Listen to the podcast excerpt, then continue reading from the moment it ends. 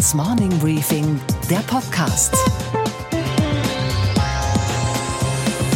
Einen schönen guten Morgen allerseits. Mein Name ist Gabor Steingart und wir starten jetzt gemeinsam in diesen neuen Tag. Heute ist übrigens Donnerstag, der 14. Februar und damit nur so zur Erinnerung Valentinstag. Auch die moderne Frau, mein Eindruck jedenfalls, mag Blumen.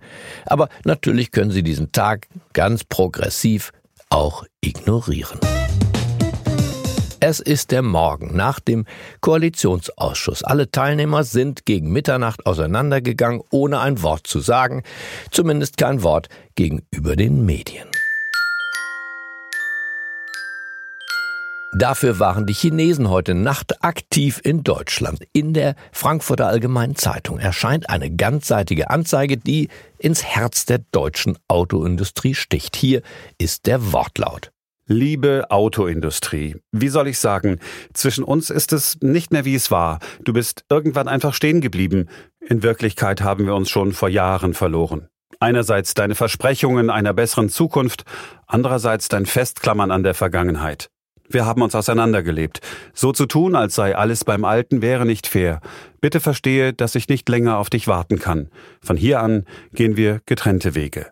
Dein Polestar.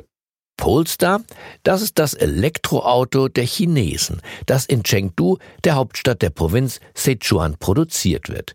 Dahinter wiederum steckt die chinesische Autofirma Geely, die sich Volvo einverleibt hat. Aber diese Firma taucht in der Anzeige gar nicht auf. Es handelt sich also um ein Blind Date mit dem neuen, dem selbstbewussten China. Herr Setsche von Daimler, Herr Krüger von BMW, lieber Herbert Dies von Volkswagen, einen schönen guten Morgen. Unsere Themen heute. Aktienrückkäufe sind fantasielos und gefährlich, hat gestern an dieser Stelle der Handelsblatt-Analyst Ulf Sommer argumentiert. Und heute die Widerrede von Wolfgang Reitzle, Aufsichtsratschef der Linde AG. Linde aber in diesen Topf der pauschalen Kritik zu werfen, halte ich für unfair und absolut nicht gerechtfertigt. Wohin steuert Deutschland? Na, in den Abgrund, sagt zumindest der Bestsellerautor, Ökonom und ehemalige Partner der Boston Consulting Group, Dr. Daniel Stelter. Wir werden leider ähm, erhebliche soziale und politische Konflikte erleben weil vieles dessen, was wir uns jetzt angewöhnt haben auszugeben, können wir nicht mehr ausgeben. Die ganze Apokalypse jetzt gleich in diesem Kino. Außerdem, wieso Ex-Nationaltorwart Jens Lehmann ein Goldfinger ist und Sophie Schimanski hat Neues von Google zu berichten. Auf dem Papier steht Deutschland beeindruckend da, das lässt sich doch gar nicht bestreiten. Die Beschäftigung wächst, die Fachkräfte werden allmählich knapp, die Auftragsbücher der Firmen scheinen gut gefüllt und dem Staat kommt das Steuergeld bald schon zu den Ohren raus. Und dann kommt einer wie Dr. Daniel Stelter. Er gehört zu denen in Deutschland, die laut und fast schon schrill Fehler und Versäumnisse in der Politik ansprechen. Er ist so etwas wie ein bekennender Apokalyptiker. Bis 2013 war er bei der Boston Consulting Group und gehörte dort zum weltweiten Executive Committee der Unternehmensberatung. Heute betreibt er unter anderem einen Finanzblog, der, so könnte man sagen, als Titel das Lebensmotto von Stelter trägt, Think Beyond the Obvious. In seinem Buch Das Märchen vom reichen Land zeigt er auf, wie wir, seiner Meinung nach, systematisch von der Politik belogen werden, wenn es um die Finanz, die Renten, die Bildungs- und die Digitalisierungspolitik geht. Da ich tapfer bin und weiß, Sie sind es auch, habe ich ihn eingeladen. Hören Sie selbst. Herzlich willkommen, Daniel Stelter, hier im Studio beim Morning Briefing Podcast. Ja, danke für die Einladung. Schön, dass Sie da sind, auch wenn Sie ein sehr apokalyptisches Buch geschrieben haben, oder? Das würde ich nicht sagen. Ich würde ein realistisches Buch sagen, nicht apokalyptisch. Das Märchen vom reichen Land. Aber wenn wir hier rausgehen und den Kurfürstendamm uns betrachten oder die Friedrichstraße, aber auch Berlin Mitte, München, Hamburg, leben wir nicht in einem reichen Land? Jetzt könnte ich natürlich viele Standorte in Berlin sagen, die ganz anders ausschauen. Ich glaube, es ist der falsche Blick. Aber Vorsicht, ich bin wie Sie Berliner, geboren in Kreuzberg, kenne auch die düsteren Stadtteile. Ich würde sagen, es ist immer schon brutto, netto. Teilweise schaut Dinge ganz gut aus, obwohl sie nicht gut sind. Ich meine, meine Argumentation ist eine andere. Ich würde sagen, dass wir uns in einer Illusion befinden. Zum einen wirtschaftlich, konjunkturell, weil wir einen Boom erleben, der nicht nachhaltig ist. Der ist getragen vom billigen Geld der EZB, der ist getragen vom schwachen Euro, den wir nur dank der EZB haben haben, weil sie eben die Märkte flutet. Und der basiert auf alten Industrien, die aus dem Kaiserreich stammen und wo wir eigentlich Innovationsfähigkeit vermissen lassen. Denken Sie an Stichwort Automobilindustrie. Das andere, was ich eigentlich vor allem sagen möchte, ist, wir reden immer von, von, von reichem Land. Politiker meiden meistens hohe Einkommen, aber Reichtum ist ja auch Vermögen. Und wenn wir uns da die Zahlen anschauen, müssen wir auch anerkennen, die privaten Haushalte in Deutschland gehören zu den ärmsten in der Eurozone. Das sind offizielle Daten der EZB. Und zum anderen der Staat. Das aber liegt weniger an den Politikern, sondern am Anlageverhalten der Deutschen? Das hat verschiedene Gründe. Wer im Sparbuch bei Nullzins spart, darf sich nicht wundern, wenn er arm ist. Äh, die anderen, die Italiener, die Franzosen, die Spanier haben einen viel höheren Anteil an Aktien, einen viel höheren Anteil an Immobilienvermögen. Das ist ein wesentlicher Faktor, der den Unterschied treibt. Aber man muss auch sagen, nirgendwo greift der Staat so sehr zu wie bei uns. Nur noch in Belgien wird dem Bürger mehr weggenommen. Das heißt, der Bürger hat auch viel weniger Möglichkeiten, aus eigener Ersparnis, aus Einkommenvermögen zu bilden. Sagt die FDP ja seit Jahrzehnten, wird trotzdem nur, in Anführungsstrichen nur, von fünf bis zehn Prozent der Menschen gewählt. Wählen die Deutschen eigentlich gegen ihre Interessen? Ich glaube, die Deutschen wählen gegen ihre Interessen, was aber daran liegt, dass die wenigsten sich mit Wirtschaft beschäftigen. Schauen Sie, wenn wir arme Privathaushalte hätten, und dafür einen reichen Staat, dann würde ich sagen, ist ja okay. Die Sache ist nur die, wir haben auch keinen reichen Staat. Wir tun nur so, als hätten wir einen reichen Staat. Die Zinsersparnis des deutschen ähm, Staates waren ja fast so hoch wie 10 Prozent des Bruttoinlandsproduktes in den letzten paar Jahren. Ja, fast 400 äh, Milliarden. Milliarden Euro. Dann kann man sagen, okay, also erstens in dem Umfeld eine schwarze Null zu haben, ist also wirklich keine große Leistung. Viel schlimmer ist aber, dass der Staat gespart hat. Sie haben Sie gesagt, okay, Kurfürstendamm schaut gut aus. Wir wissen alle, ein Großteil des Autobahnnetzes ist dringend sanierungsbedürftig. Wir wissen, im Glasfaserbereich, Digitalisierung hinken wir zurück. Das vermeintlich arme Spanien hat eine Quote von 50 Prozent Glasfaseranschlüssen. Wir haben zwei Prozent Glasfaseranschlüsse. Das heißt, es gibt viele Dinge, wo wir zurückständig sind, wo wir nicht so reich sind.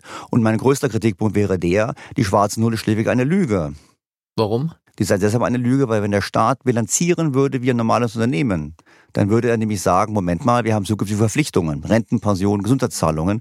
Und was in den letzten Jahren passiert ist, ist, die Regierung hat offiziell behauptet, sie spart und hat in Wirklichkeit mit ihren Gesetzen zu Renten und anderem untragbare finanzielle Lasten aufgebürdet. Das heißt, in Wahrheit ist die deutsche Staatsverschuldung gestiegen weil ein Teil der Verschuldung außerhalb sozusagen des Staatsbudgets ja auch geführt wird in den sozialen Sicherungssystemen zum Beispiel. Zum einen das und zum anderen, weil der Staat nicht sauber bilanziert, weil der Staat eben kameralistisch macht, Einnahmen, Ausgaben und eben nicht sagt, okay, diese Gesetze haben folgende langfristige finanzielle Wirkung. Schauen wir doch mal einen Blick auf die Unternehmen. Die hatten Sie kurz gestriffen. Sie waren ja ehemals Partner bei Boston Consulting Group, hatten also zu tun mit den Vorständen und ihren Strategien. Was ging schief, dass dieses Land den Weg in die digitale Welt so noch nicht gefunden hat? Zum einen würde ich sagen, dass makroökonomisch man sagen muss, dass äh, der Euro eine schlechte Wirkung hat, weil er den Druck auf den Unternehmen wegnimmt. Eine schwache Währung, ein leichter Exporterfolg reduziert Innovationsdruck. Das kann man generell sehen, sieht man in Produktivitätsfortschritten, die generell abgenommen haben, weltweit, aber auch ganz besonders auch in Deutschland. Wir wissen, dass wenn neue Technologien kommen, diese selten von den alten Branchen umgesetzt werden. Die alten Branchen haben immer bestehende Kapazitäten, bestehende Infrastruktur, bestehende Techniken. All das müssten sie wegwerfen, um das Neue zu machen. Und da sind die Beharrungskräfte erfahrungsgemäß immer viel zu groß. Also mir ist es kein Beispiel bekannt, wo eine Firma sich radikal so neu erfunden hat, das Alte auf den Müll geworfen hat. Das ist ein ganz großes Dilemma. Und dieses Dilemma haben die Unternehmen und das Dilemma hat die ganze Volkswirtschaft.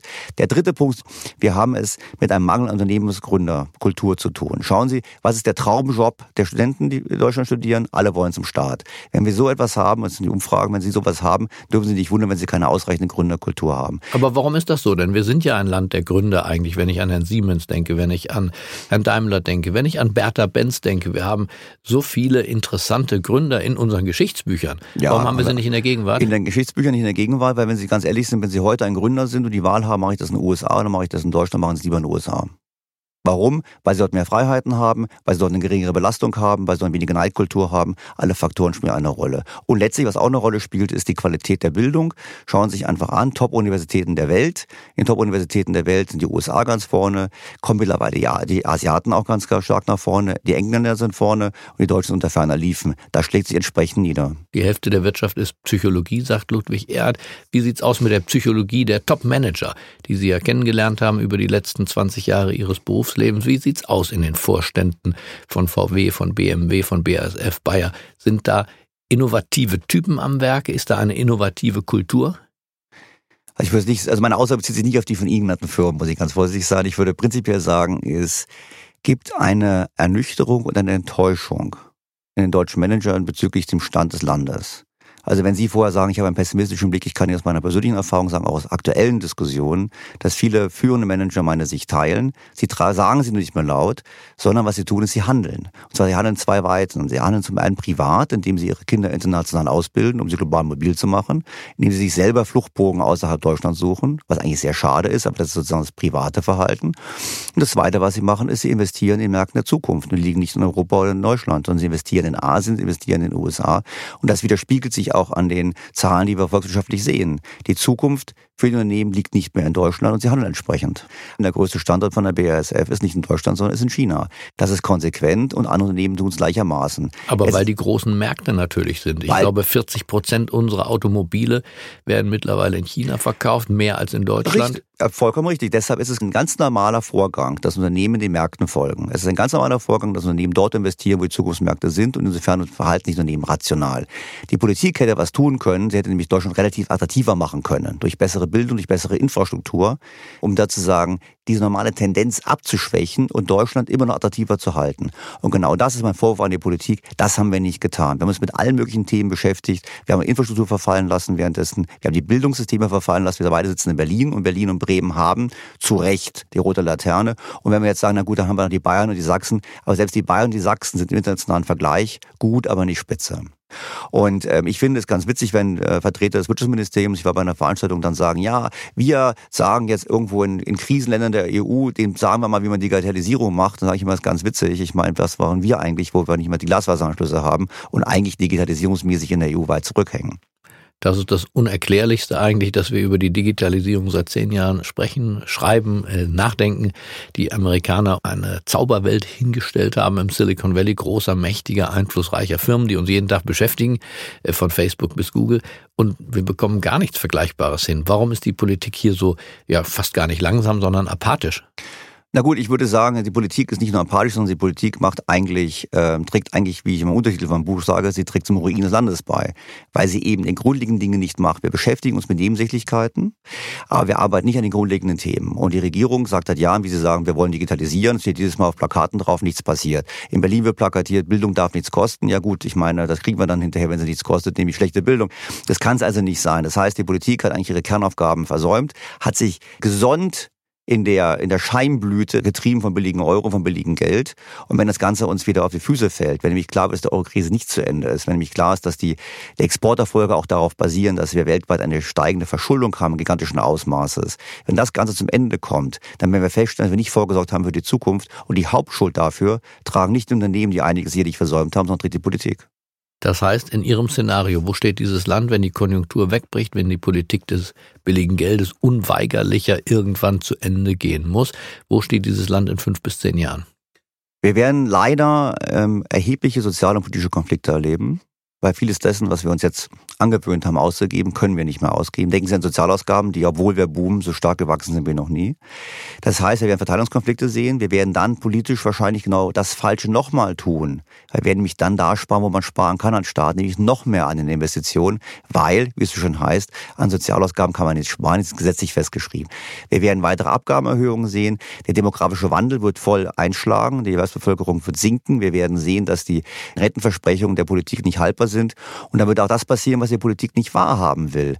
Verstärkt passieren, dass nämlich die Leute, die das finanzieren, gerade die Jüngeren, auswandern werden. Man muss nämlich eins sehen, es kommt in der Welt der Politik nicht vor, aber man ist nicht gezwungen, hier zu wohnen. Und es gibt auch andere Länder, die auch vor demografischen Problemen stehen. Das heißt, der Wettbewerb um junge, leistungsbereite und gut ausgebildete Menschen wird enorm zunehmen. Und da wird Deutschland nicht nur weniger gut in Lage sein, welche anzulocken, sondern überwiegend auch Gefahr laufen, gute zu verlieren. Geben Sie uns zum Schluss noch Zuversicht. Wo erkennen Sie irgendwo ein Zeichen in der Politik, in der Wirtschaft von Zuversicht, dass Ihre Prognose vom Ruin eines bis heute reichen und wohlhabenden Landes vielleicht doch nicht eintrifft? Äh, fällt mir schwer. Ich muss irgendwas Keine Zuversicht nirgends. Sie haben drei Kinder, richtig? Ich, habe, ich kann Ihnen sagen, ich habe drei Kinder. Und Die drei Kinder verlangen jetzt von uns beiden Zuversicht. Gut, die ähm, drei Kinder verlangen auf Zuversicht, da würde ich sagen, die Zuversicht ist die, ich hoffe. Zumal mit meinen drei haben wir schon sechs, die Zuversicht verlangen. Würde ich sagen, dann hoffen wir für unsere Kinder, dass es doch noch erhört wird und ein Gegensteuern erfolgt. Noch können wir handeln, aber viel, viel Zeit bleibt uns nicht mehr. Daniel Stelter, ich bedanke mich für das Gespräch. Ich danke Ihnen.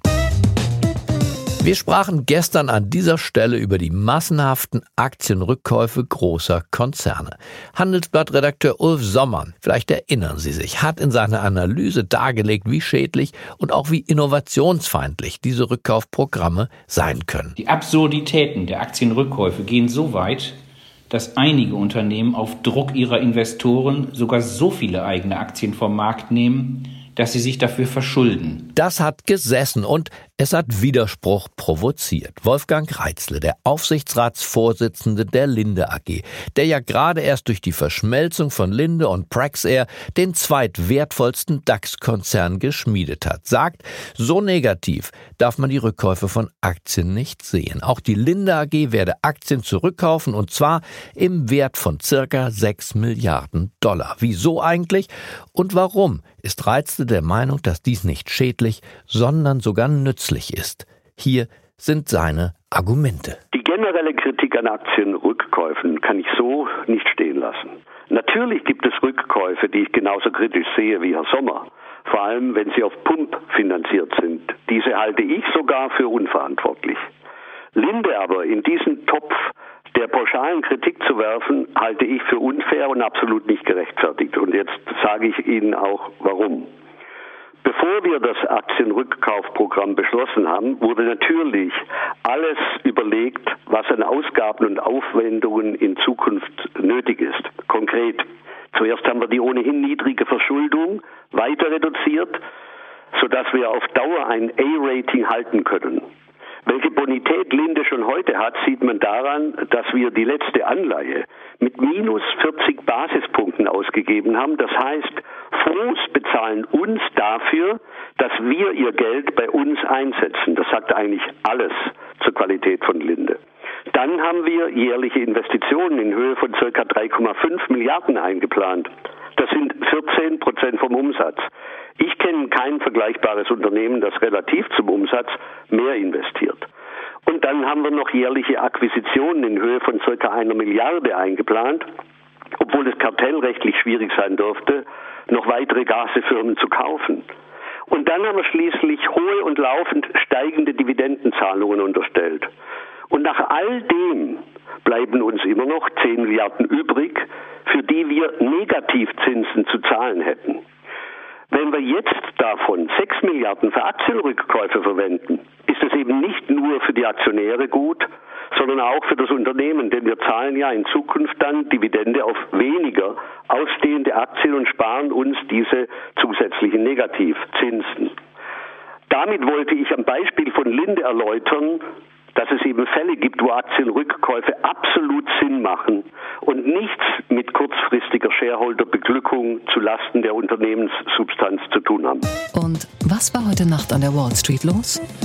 Damit schalten wir an die Wall Street zu unserer Börsenreporterin Sophie Schimanski, die für uns die neuesten Finanznachrichten gesammelt hat. Guten Morgen, Sophie. Guten Morgen, Gabor. Donald Trump hat es geschafft, ein weiterer Meilenstein seiner ja noch jungen Präsidentschaft. Die USA sind so hoch verschuldet wie noch nie in ihrer Geschichte, nämlich mit 22 Billionen US-Dollar. Sophie, was bedeutet das für die Wall Street? Ja, dass Volkswirtschaften derart verschuldet sind, ist ja nichts Ungewöhnliches, Gabor. Aber die Staatsschuldenquote, also das Verhältnis der Schulden zum Wirtschaftswachstum, ist in den USA ziemlich hoch und liegt bei über 100 Prozent. Und das hat zwei Konsequenzen. Erstens, es reduziert das Einkommen von amerikanischen Familien. Das Congressional Budget Office schätzt, dass es bis 2048 jede Familie um 16.000 Dollar ärmer machen wird.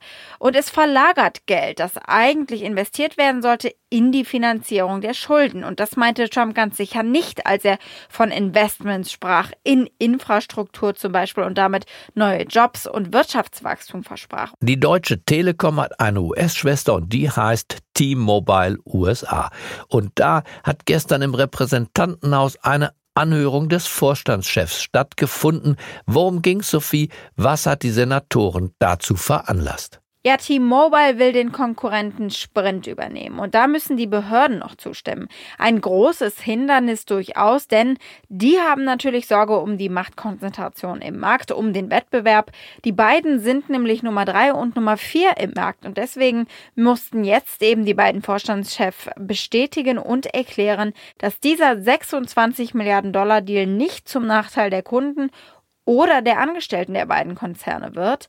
John Ledger, der Vorstandschef von T-Mobile, sagte, man könne so erst recht die Marktmacht von den beiden Marktführern Verizon und AT&T abgraben. Allerdings hat T-Mobile US das in 2011 schon mal probiert, damals mit AT&T und da hat der Kongress Nein gesagt. Und was, Gabor, geht eigentlich gar nicht? Goldfinger. Goldfinger ist der Name des großen Widersachers von James Bond, in dem gleichnamigen Film. Er ist der raffgierige Bösewicht, der massenhaft Gold schmuggelt. Und es ist so passend unpassend, dass Goldfinger auch der Name eines Steuersparmodells wurde, in das nach Handelsblatt-Recherchen auch unser ehemaliger Nationaltorhüter verstrickt sein soll. Jens Lehmann, der mit seinen goldenen Händen beim WM-Viertelfinale 2006 im Elfmeterschießen gegen Argentinien alles parierte, was die Argentinier auf sein Tor feuerten. Und er nimmt einen langen Anlauf. 7, 8 Meter. Campiasso mit links. Liebenheld! Wir sind im Halbfinale! Dieser WM-Held soll also auch auf Gold gesetzt haben, allerdings um seine Steuerlast drastisch zu drücken. Das Steuersparmodell Goldfinger sah so aus. Eine Personengesellschaft in Großbritannien kauft Gold, sagen wir mal für 10 Millionen Euro. Und dieser Kaufpreis gilt natürlich als Betriebsausgabe. In der Bilanz steht dann ein Verlust von 10 Millionen, obwohl das Gold ja auch der Gesellschaft gehört. Dieser Verlust, der nur auf dem Papier steht, den haben die deutschen Gesellschafter, einer davon Jens Lehmann, bei der deutschen Steuererklärung geltend gemacht und so ihre ja nicht ganz unerhebliche Steuerlast gedrückt. Erst 2013 wurde dann dieses Steuerschlupfloch geschlossen, aber auch wohl nicht so richtig, denn Jens Lehmann und andere sollen trotzdem weitergemacht haben. Und es soll sich herausgestellt haben, dass schon beim Kauf des Goldes nichts mit rechten Dingen zugegangen ist.